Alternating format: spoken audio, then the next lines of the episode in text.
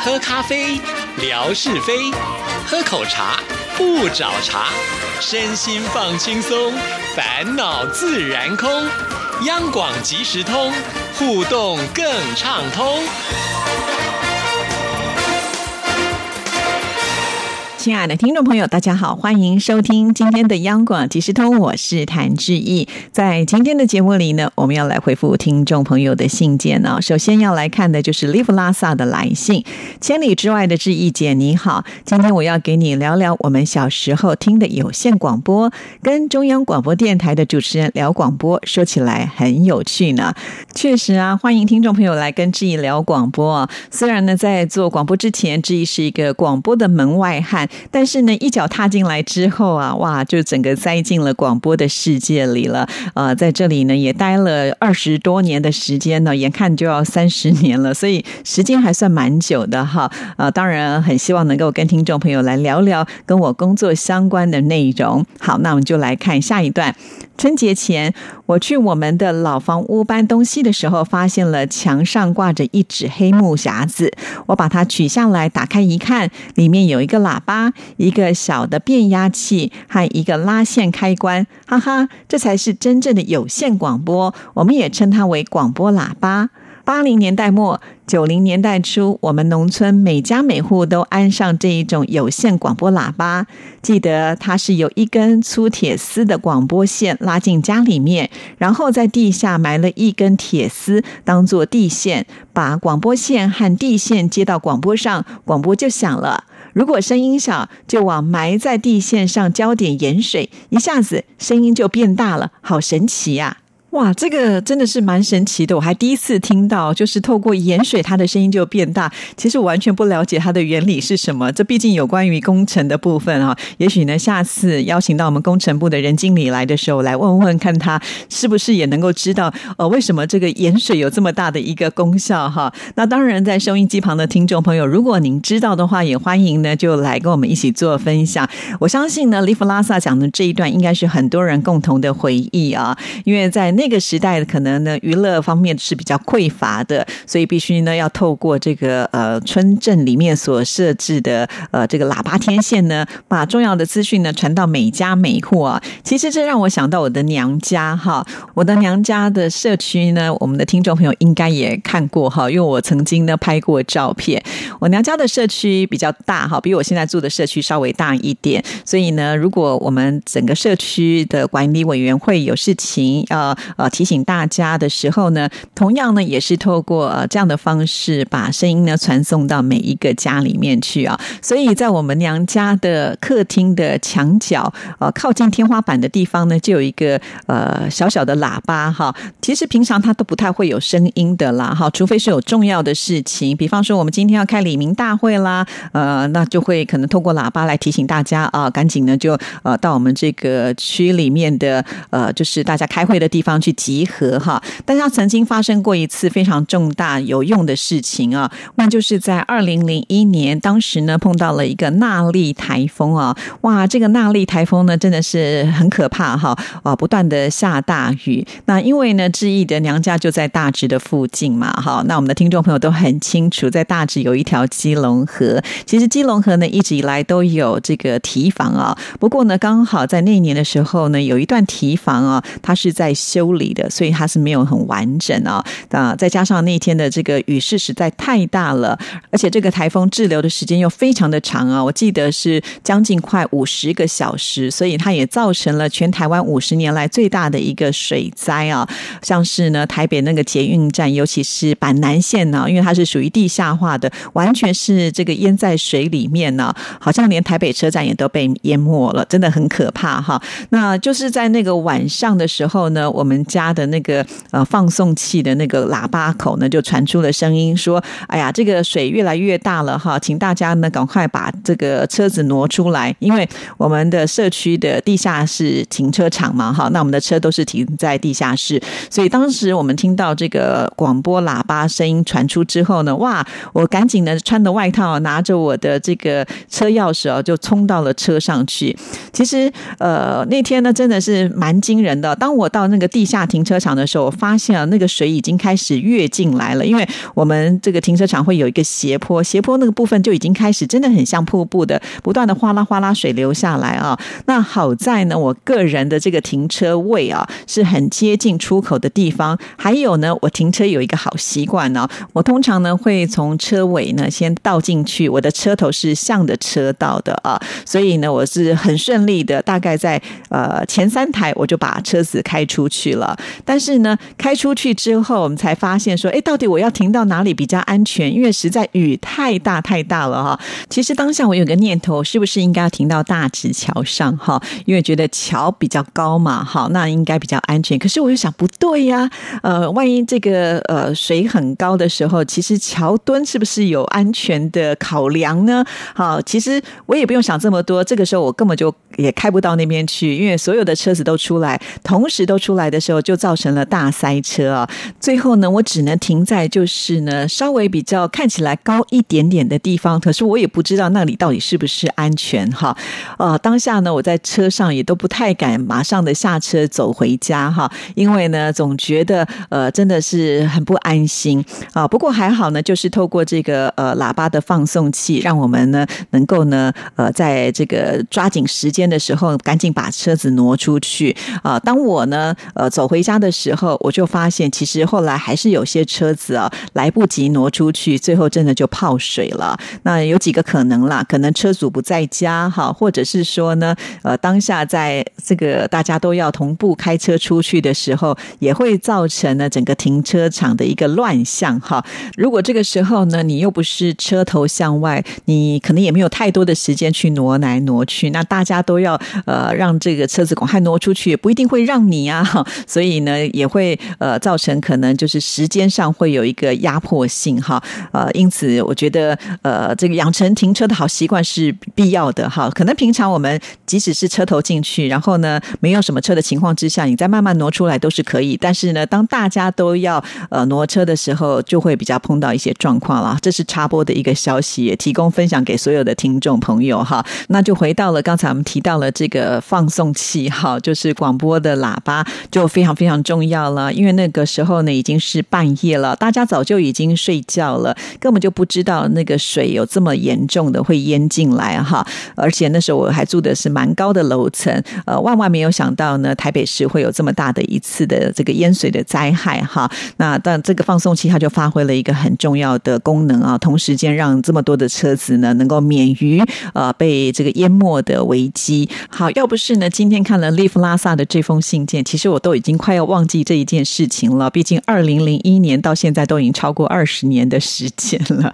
哇哦，真的是很有意思啊。那当然，我开始回想起我现在住的地方是不是有这样子的一个喇叭呢？在家里面没有，但是呢，在我们呃就是这一栋的楼梯间哈，也就是我们搭电梯的这个地方呢，其实有一个算是呃这一层楼的用户共用的这个广播喇叭哈。那每一次呢也是一样，社区有一些活动的时候呢，我们的总干事哈，或者是我们的这个警卫呢，他就会透过这个放送器呢来传递一些讯息啊。但是因为它是在外面啦，尤其现在我们使用的这种门啊，都是什么防火防爆门啊，所以它那个隔音效果呢会比较好一点啊，听不是那么的清楚哈。所以常常我都还要就是听到可能有消息之后，会把门稍微开一点点缝来听听到底他要说些什么样的事情啊。所以其实像这样子一个传统的呃呃设置啊，直到现在我都觉得好像还是有存在的一个必要性哈。毕竟呢，碰到了一些紧急状况的时候，它就是可以发挥它最大的功能了。好，很有意思哦。那我们再来看下一段。每当早上，当我睡得正香甜的时候，广播喇叭就响了。那个时候的父母就会起来做早饭，听着中央台新闻和报纸摘要来吃饭，然后和队上的小伙伴们一起去上学。还记得曾经给镇广播站投过一次稿，稿费是五毛钱。别小看这五毛钱哦，就是他一直激励我，感谢那个年代的五毛钱。哇，小的时候就很会写文章啊，非常的佩服 Live。拉萨。但是为什么是跟这个广播站呢？呃，有关联是广播站里面会念出你写的这个稿子的内容吗？不过刚才你不是提到，因为这个呃播放的都是新闻和报纸的摘要啊，还是呢会有一些比较轻松愉快的时段，就可以把这些内容呢放进去。呃，请利弗拉萨呢下一封信再来告诉致意，我也觉得蛮好奇的。除了就是会做这些政令报道之外呢是不是有比较轻松的话题？哈，好，我们再来看下一段。广播喇叭都是转播中央台的新闻和报纸摘要，全国新闻联播、省台、县台的新闻，有的时候也会播放好听的歌曲。哦，原来还是会播音乐的哈。那镇政府这个镇呢，就是乡镇的镇。镇政府呢是通过广播喇叭发送通知，通知各村队干部第二天去镇上开会。对，它同样呢也是一个传递讯息的功能啊。好，我们再来看下一段，在文化娱乐匮乏的时代，一指农村的喇叭便是我们农村人精神生活的全部寄托哦。所以，其实，在很小的时候就已经养成了听广播的习惯，哈，会觉得那个声音是熟悉的，那个声音是会有情感的，那个声音是会有温度的啊。所以呢，也才会有这样子的一个连接到我们的呃这个央广的节目当中。所以我们要感谢那个时代所呃传送的这个喇叭声响哈。好，再来看下一段。随着科技迅猛发展，当年的广播喇叭早已淡出了现在人们的视线。如今高音喇叭取代了广播喇叭，我们队上的那只高音喇叭每天都在轮流播放疫情防控安全知识、冬季用火、防火安全、禁烧秸秆之类。最后祝身体健康，工作愉快。利弗拉萨呢，还在这封信的最后面呢附上了那个从墙上拆下来的这个喇叭啊，而且这个喇叭呢还被分解了，看起来很有意思啊。不过呢，我以一个广播人的角度来看这件事情啊，啊，当年在播音的这些播音员呢。应该都是挺威风的啊，因为这个播放出去之后呢，你不用担心，就是有人会跟你抢啊，因为这是强迫的放松，它不能转台嘛哈。呃，我说什么你们就听什么哦，所以呢，在那个阶段的这些播音员呢，应该也是拥有许多的粉丝吧。而且在那个年代能够播音的话，我相信一定是呃口齿清晰，而且呢，绝对是声音美妙，才有办法确评中选的嘛哈。不知道我们的听众朋友呢，是不是对？当时的播音员有深刻的印象呢，也欢迎呢大家一起来分享跟讨论啊啊，好有趣的话题哦，非常的谢谢利布拉萨哦。好，那我们继续呢，再来看下一封信件。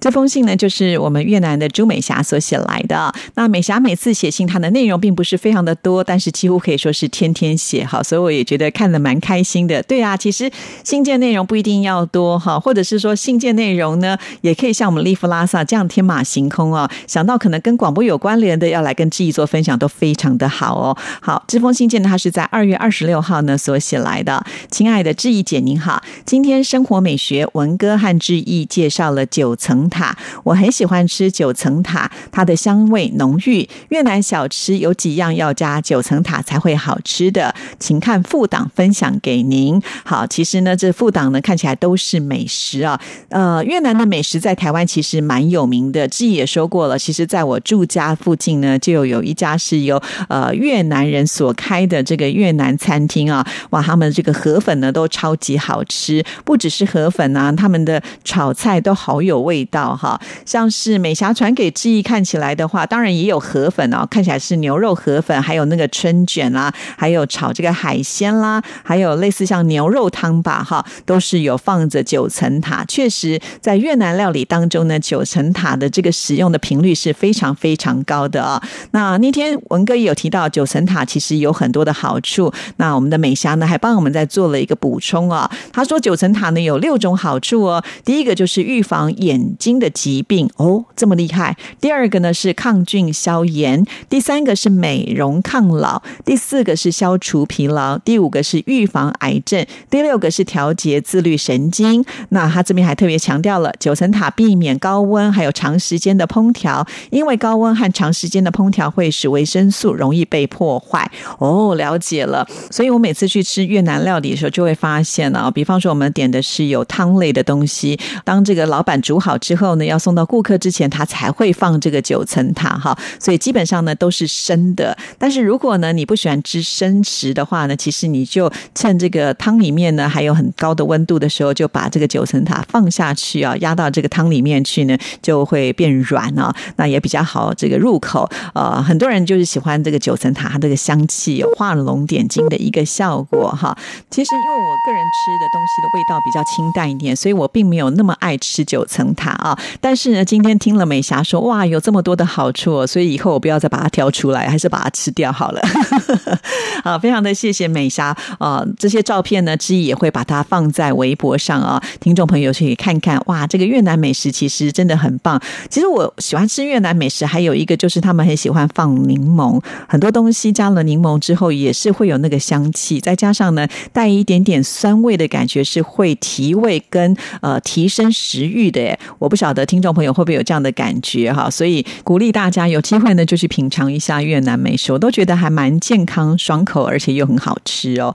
好，那接下来我们来看美霞又写的另外一封信来，这封更短了。那主要呢就是要告诉志毅，他很喜欢这一天的节目。他说：“亲爱的志毅姐，您好，今天听了吓你一跳的节目，可以增加对吃水果的知识，节目很精彩，非常的谢谢。对，因为在这集节目当中，我们为听众朋友来介绍 DGI 的饮食啊，告诉听众朋友哪一些水果呢，他们吃了不会发胖 哈啊，都是非常健康的水果。确实啊，呃，像这样子的一种知识性的节目传递出去之后呢，我们就更能够聪明吃，然后我们的身体就会更健康哦，也不怕会发胖，还可以吃到这个食物最营养的部分了啊。好，那呃，写完这封信的隔天，他又写了一封信，他就说：“亲爱的志毅姐，您好，不知道为什么每一次听志毅的回回复，我都会感到非常的开心。不知道别的听众朋友会不会和我有同样的感受？”我想应该会有吧，哈。那当然，这个部分还是要留给我们听众朋友来做回答哦。经常会写信到我们节目当中，像乐祥哦，每次听到自己的信件被念出，是不是也觉得特别开心呢？哈，来帮我们回应一下喽。还有这个呃，问来的妙恩，这么长写信到我们节目当中，你是不是也是一样？听到志毅念信的时候，会觉得很开心？哈，这个就欢迎听众朋友呢多多的来回应了。好，我们再来看下一段。现在越南过年是没有放鞭炮的，但是一些。地区会放烟火迎春节，会举办好多的活动，到处都有扮装新年的气氛。希望疫情早日过去，一切正常。过年我就可以到处拍摄给志毅分享了。哇，好棒哦！哈，没关系，我相信呢，我们节目呢还可以长长久久。哈，那疫情也终究会过去，尤其现在呢，全球都已经开始在打疫苗了。哈，所以很快的应该会解禁了。到时候我们就可以看到美霞帮我们拍。照分享这个越南的美景。好，再来看最后一段。我小时候也很盼年，可以穿新衣服，收到很多的压岁钱。父亲呢也会去好多朋友家拜年。童年的过年都是有很多回忆。对，童年的过年，我觉得不只是回忆，还是美好的回忆啊！好想回到小时候啊！那这段内容呢，很明显就可以看得出来，就是回应啊天马老师那天所写的信件。其实我相信天马老师那封信也。勾起了很多人的一种相同的感受吧，哈。那只不过呢，我们的这个美霞动作比较快，先写信过来。我相信应该还有其他的听众朋友，一定呢也是会有感悟的哦。其实那天节目播出之后呢，我就发现，在微博就是当天的节目视频下，天马老师自己也留了很多言哈，自己听了节目也很有感触，应该也呼应到了，就是可能念出自己的信件会非常开心的感受吧，哈。好，那美霞又提到了说，志毅有讲到。台湾的凤梨，呃，美霞很喜欢吃台湾的凤梨酥，越南也有，但是味道呢跟台湾是不一样的。先聊到此，下次再谈。祝福您健康快乐。好，非常的谢谢美霞啊。提到了凤梨酥呢，应该可以算是台湾的伴手礼了。每一个人来到台湾，呃，回去的时候呢，总是要买点凤梨酥带回去。其实，在台湾凤梨酥的口味也有很多种啊。我个人人呢是会比较喜欢清爽一点的，但是也有一些品牌呢，他们会强调用的是。台湾的土凤梨啊，就是那个酸度会比较高。你在啊这个吃凤梨酥的时候，还可以明显吃得到它的纤维哈。那也有人喜欢这一味的，所以有很多很多的选择，就要让听众朋友自己来品尝，到底哪一种凤梨酥最合你的口味。但是我也相信啊，不同的地方做出来的凤梨酥的味道一定不一样，一定都有自己的特色啦哈。那非常的谢谢谢美霞，每一次都这么的用心听节目，然后呢，这么快的给志毅做回应，让我呢在收到信的时候也是一样哈，跟你有同样的感受，是很开心的。好，那我们今天节目时间到了，谢谢您的收听，祝福您，拜拜。